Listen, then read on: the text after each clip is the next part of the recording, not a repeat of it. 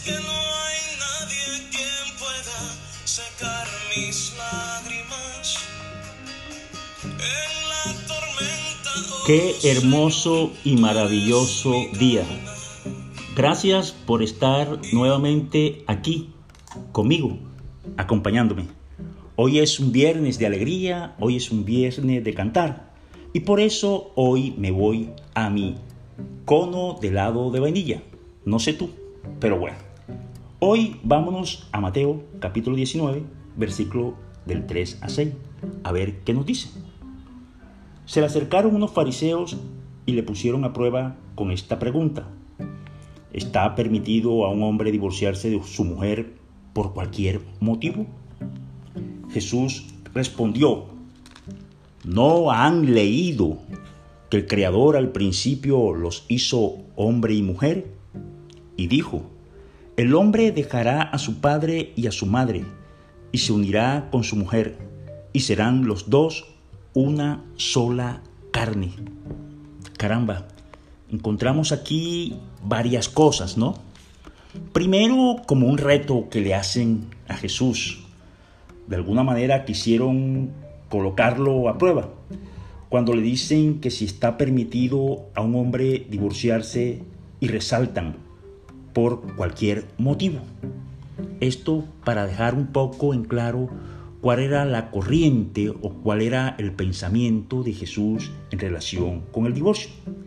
Pero bueno, Jesús, como siempre, en su sabiduría, le responde y dice que el hombre dejará a su padre y a su madre y se unirá con su mujer y serán los dos una sola carne, una sola carne, de manera que ya no son dos, sino uno.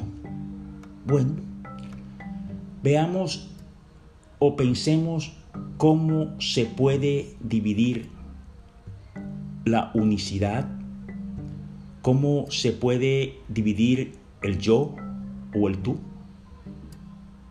No lo veo. Cuando hombre y mujer se unen, dejan de ser dos entes independientes y lo dice la palabra, se constituyen en una sola carne, un tú, un yo. De manera que es imposible una división así. Pero ¿qué es lo que no va a permitir esa división? Lo que no va a permitir esa división es esa fuerza que Dios en su momento nos enseñó. No es nada menos y nada más que esa misma participación del amor que Dios nos tiene. Entonces es el amor y basado en el amor que no va a haber división de un mismo cuerpo, porque el amor está mucho más allá de lo que nosotros pensamos. Entonces, ¿qué condición o qué calidad debe tener ese amor para que esa unión sea indivisible? Pues ese amor es comprensivo, disculpa sin límites, cree también sin límites y espera, sabe perdonar porque no hay interés propio. Es capaz de decir perdóname y te perdono. Es capaz de decir te quiero. Es un amor personal. Entonces es ahí donde está arraigado esa fuerza en la cual no podrá haber una división.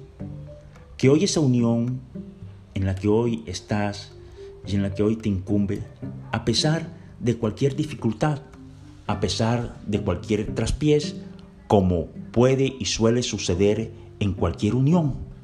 Cuando se unen varias personas para un proyecto, hay diferentes dificultades, pero los une ese único y solo objetivo de concluir y ver edificado ese proyecto.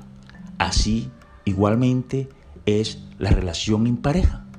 Debe estar rodeado por esos cimientos y esos muros indestructibles, como es o son el muro del amor.